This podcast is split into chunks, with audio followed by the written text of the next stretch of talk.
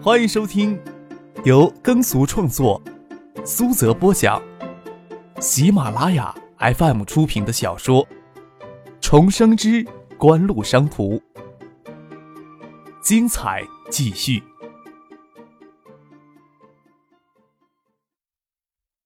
第一百一十八集。宋培明凶相毕露。你这是要挟呀！也算不上，我得有理由拒绝别人的诱惑才行呀。张克嬉皮笑脸地说：“向银行借贷所形成的资金链，只要及时支付利息，要比从经销商那里抽取资金要稳定的多。有可能的话，还要进一步改善资金链的结构。银行紧缩周期，私营企业的借贷很难通过银行审批，但是各级政府都有一定量的指标。”张可这是继续挖掘宋培明的潜能。宋培明苦笑着说：“哎，区里还要不要扶持其他企业了？你们这次收购的代价太大了。无线二厂的规模，你们在这里择地兴建不需要一千万，你们却一下子掏出两千多万。就算拿去银行抵押贷款，难道能贷足两千万？直接并购是企业扩张最直截了当的方法。”除了可以计算的有形资产、业务来源、市场份额也就算了，但是技术储备以及大量的熟练工人，都是爱达目前所急缺的。目前翼龙镇的厂子新厂房建成投入使用，总装线暂时没有什么问题，整体产能受到线路板的生产无法短期内提高。到下个月，爱达电子产能就能跟不上市场需求了。一旦将无线二厂收购到手里，控制系统、线路板与电路系统都会由专门的工厂组织生产。而翼龙镇的厂子加上后来扩建的厂房，则全部改为总装线生产线。至少等这里的厂房建成之前，不用担心产能的问题。哎，艾达的速度真让人瞠目结舌了。宋培明不得的感叹起来：“我现在也算影碟机产业的半个专家了。一家两个月狗屁不是的厂子，竟然想在两个月内跟三星争夺华东地区的市场。”当然要让人笑掉大牙呀！宋叔的大牙笑掉没有？张克细腻的问。宋培明摇头叹息。八月之前，张克的市场推广方案在许多人眼里是一项非常激进、冒险的方案。两个月内月销量突破六千台，在许多人眼里是根本不可能完成的任务。在爱达影碟机正式推向市场的六月份，三星作为影碟机的第一品牌。在华东地区的销量才不过五千台，而在张克的时间表里，到八月底，艾达对华东地区的市场推广甚至只来得及完成一半。张克拟定的目标未免有些强人所难，但是这个目标却让张克硬生生的做到了。张克亲自推动第一轮的市场推广工作，七月份的市场销量就突破三千台，市场挖掘比较充分的东海省，一省的销量就突破两千台。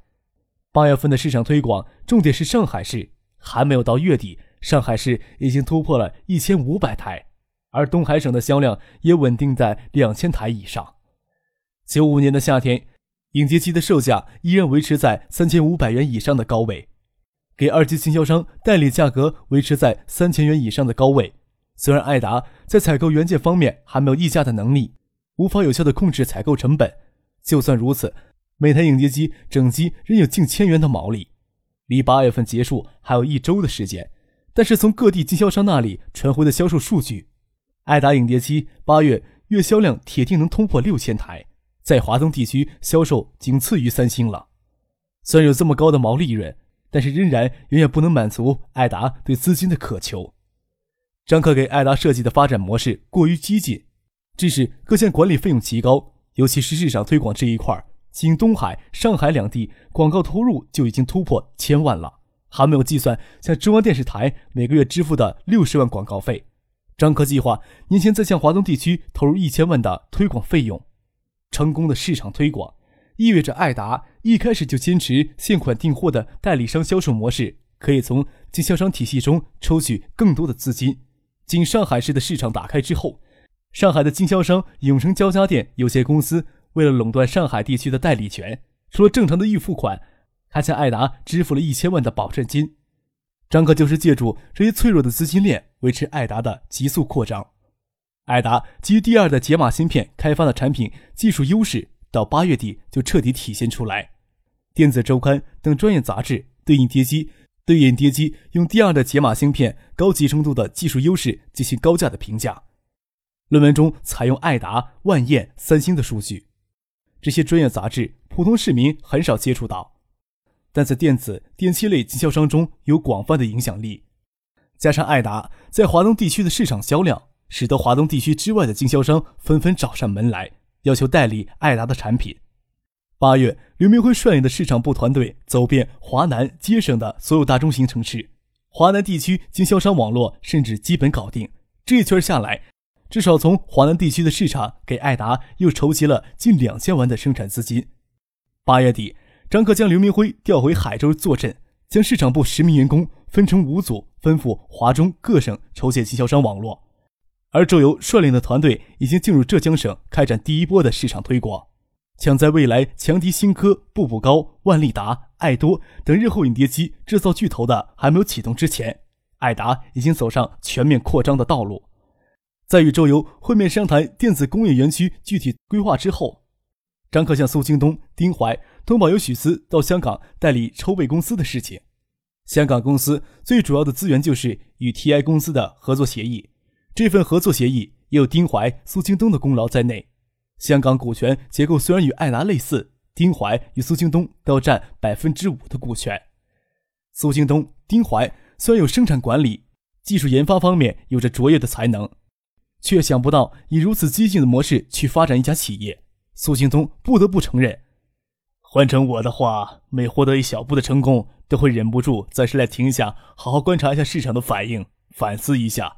但是张可却清晰的知道，每一步之后还会紧接着迎来更大的成功。他催促所有人马马不停蹄的去迎接下一次的辉煌。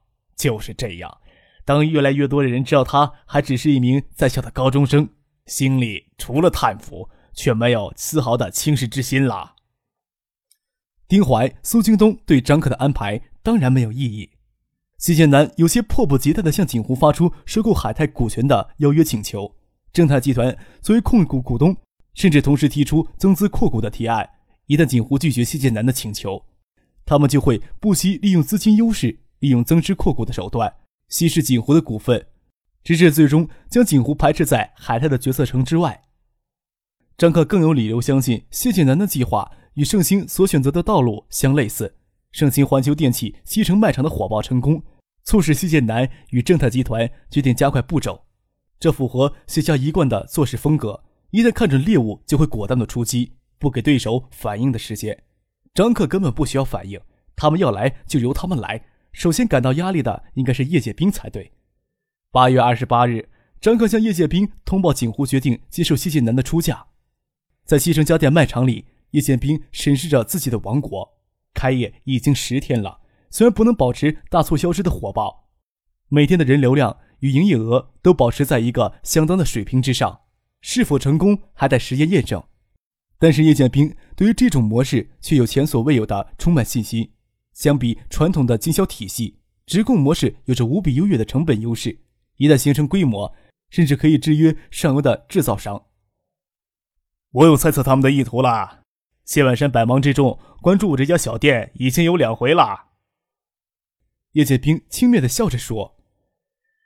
谢谢南倒是没有脸来海州，不过他也很慷慨，竟然给出一千五百万的筹码，近乎抽出这笔钱，准备怎么用？继续在海州安营扎寨？张克不好意思的舔了舔嘴唇。我小叔的公司等米下锅呢。哼，你呀，好像整天端着锅四处淘米。叶剑兵笑着说：“你小叔的公司最近可以去搞贷款。”有没有兴趣入资圣心呀？张克撇嘴笑了笑。圣心要真跟正太掐起架来，我还能袖手旁观不成？你也知道，我一直就是等米下锅的人，现在细胳膊细腿也帮不上什么忙呀！我，哼，你倒是很期待圣心跟正太掐架呀？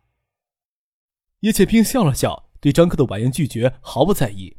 跟圣心的四处布局不同。锦湖却是要铁下心在海州安营扎寨，跟锦湖目前的实力不强有很大的关系。张克是想在海州打好基础，不过以艾达的火爆模式，兴起来也快。您正在收听的是由喜马拉雅 FM 出品的《重生之官路商途》。盛兴的信心来自于背后的叶氏家族，但比于正泰集团来，商业资源有很大的不足。正泰集团经过十几年的发展，在生物制药、保健品、半导体等领域已经形成二三十亿的产业规模，开始向商业流通等其他领域扩张。盛兴努力的将叶家分散的商业资源集中起来，形成规模才两三年的时间，与正太庞大的身躯比起来，盛兴就像一个羸弱的小瘦个。张克双手环抱着说道：“要是可以的话，我觉得盛兴先去上海发展比较好。日后称霸上海家电连锁市场的永乐电器，九六年之前还是一家以批发家电业务为主的集体企业。到九六年中，由永乐交家电公司的几名职工承包下来，转变经营模式，才开始上海家电连锁业的巨头之路。盛兴此时转战上海，可以避免与省内的苏宁电器直接交锋。”此时的永乐根本不堪一击，甚至可以让盛兴直接将永乐电器前身永乐交家电收购过来，进军上海，还可以与失意的永城交家电合作。叶剑兵现在不会忽视张克的任何一点建议，正如张克想在海州安营扎寨一样，叶宪兵也免不了有这样的想法。要不是万不得已，他还想在人生最关键、最辉煌的一步，在自己的大本营走出来。叶宪兵说道。嗯，我会认真考虑的。我看谢谢南跟所有谢家男人胆子加起来也没有你这么大。艾达可是一口气都不歇的跑到现在，我看你还没有停下来歇一歇的意思。正泰集团的实力是很强大，但是他们也不会一口气都不喘的将省内的市场都占下来的。张克笑了笑，说道：“不管怎么说，海州的戏你要帮我演起来啊。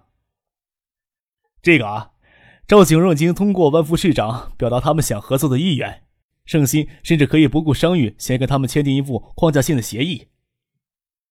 什么叫不顾商誉？如果这份框架性协议是景城方面无法履行，与盛兴的商誉又何碍呀？叶宪兵奸诈的笑了笑，说道：“哼，赵景荣一定得罪你不浅，才让你这么费心挖坑埋他。你不担心谢剑南找他们合作呀？”反正海泰铁定要做家电零售这一块说不定谢剑南到时候会想着入海州市场呢。又不是扎纸房子，将高楼大厦筑起来，总要有一年的时间才够用。谢剑南有胆量进来，可不正巧让你们减轻负担啦。见张克言下之意，只要海泰敢进军海州，他就连着对海泰下手。叶宪兵笑着说：“那我还真的要去派人挑拨一下姓谢的，让他时不时的记住奔驰车是被谁砸的。”他们要沉不住气进军海州，盛兴的压力就轻松了一些啦。惠山市东郊有梅林，方圆十里是惠山市很有名的一个景点，有“十里梅林香雪海”的美誉。七八十年代就闻名全国的冰箱品牌香雪海就取意于此。谢家在梅林东邻有处物业，是楚灵湖园林式大宅，紧挨着惠山通往兴泰的国道。目前是惠山市市长周景瑜与谢家排行老三的谢汉明夫妇的住处。谢家的家族基金会通过惠山市的中正会计事务所对景湖的财务进行审计。今天是中正会计事务所所提交报告的日期。周景瑜八年调任惠山，出任主管工业的副市长，正泰集团就拟定从兴泰往惠山产业转移的战略。谢汉明离开正泰集团，掌握日后被称为正泰加速器的谢氏家族基金。谢海明刚五十出头，面相比他妻子惠山市的市长周景瑜要年轻一些。他根据会计事务所所提交的审计报告，对锦湖的模式做出最终的评估。去年十月间才成立的锦湖，注册资产中有一部分流动资金来自于谢氏的家族基金。虽然这是谢婉晴在家族基金中应有的份额，但是为了增强家族中人的凝聚力，谢氏对基金的使用有严格的限制。其中最关键的一条就是，动家族基金所创立的企业或进行的投资，正泰集团都有权并购。早晨的曙光从玄机关处的落地窗户玻璃格里透射出来，中正会计事务所所提交的审计报告就静静地置于楠木长几的桌角。谢海明抱着胸，在大理石贴地的大厅里踱着方步，谢剑南正襟危坐，眼睛盯着厚厚的一叠报告书，若有所思。婉晴在你们几个兄妹当中，能力也很出众。她早年一直在国外读书，嫁到徐家也没有出来工作过。海域公司也是一直委托谢瞻管理。她的能力虽然出众，在国外也有读管理，但是她对复杂的国情必有认识上的不足，也没有什么经验。从海域到海泰，再到锦湖的三步快速跳跃，不像是他能做到的。你们真以为一个才读高中的少年能做什么事？周景瑜坐在餐桌前读今天的报纸。这个也说不定。汉景家的丫头还不是刚读高二？汉景为了培养子家，花了多大的心血？汉景是正泰的董事长、总裁，为了正泰发展大计，他现在处事求稳健，但是骨子里还是喜欢旁门左道。自家小小年纪却迷上磁卡、邮票这些邪路子。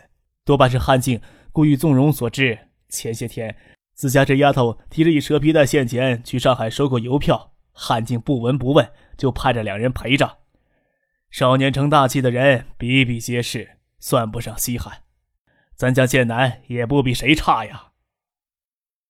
谢汉明说道：“张之行这个人很有学问，就像是转入仕途的时机晚了一些。”有一个格外出色的儿子，算不上太难以想象的事情。听说徐学平与叶家那位老头子都很器重这个少年。唯一让我意外的，少年人总难免会张扬些，这少年却是处处藏头逆尾，让人看不透呀。在街头就做出砸车的举动，这样的性格还算藏头逆尾？周景瑜笑着问。我们都猜到了，张之行家参与了锦湖的经营，特别是海泰筹建的早期，这少年就很活跃。但是从这份审计报告里，我们能看出什么？除了一家除了法定代表人的名字，注册资金才十万元，其他包括投资人信息、股权关系等资料都列入保密信息的越秀公司，什么痕迹都没露出来。还有目前风头正劲的爱达电子，爱达电子的法定代表人竟然是个叫名苏京东的外来户。却获得海州城南区政府的全力支持。锦湖在海州的立足，最直接的关系也是城南区政府。加上周游刚到锦湖当两个月的副总，就跳到爱达，而这个少年又出现在爱达产品发布会上，并且在省城的第一次发布会，他代表爱达发言。锦湖与艾达的关系是什么？艾达背后的投资人又是谁？会不会还是那家越秀公司？这少年跟越秀公司又是什么关系？我们一无所知，这还不够藏头逆尾的。谢海明转头看见谢剑南脸色郁郁的，知道他的心头恨事，却不劝慰他。何该你应该吃些亏？我们这样的人家，随便跑一个地方，都有无数的眼睛盯着。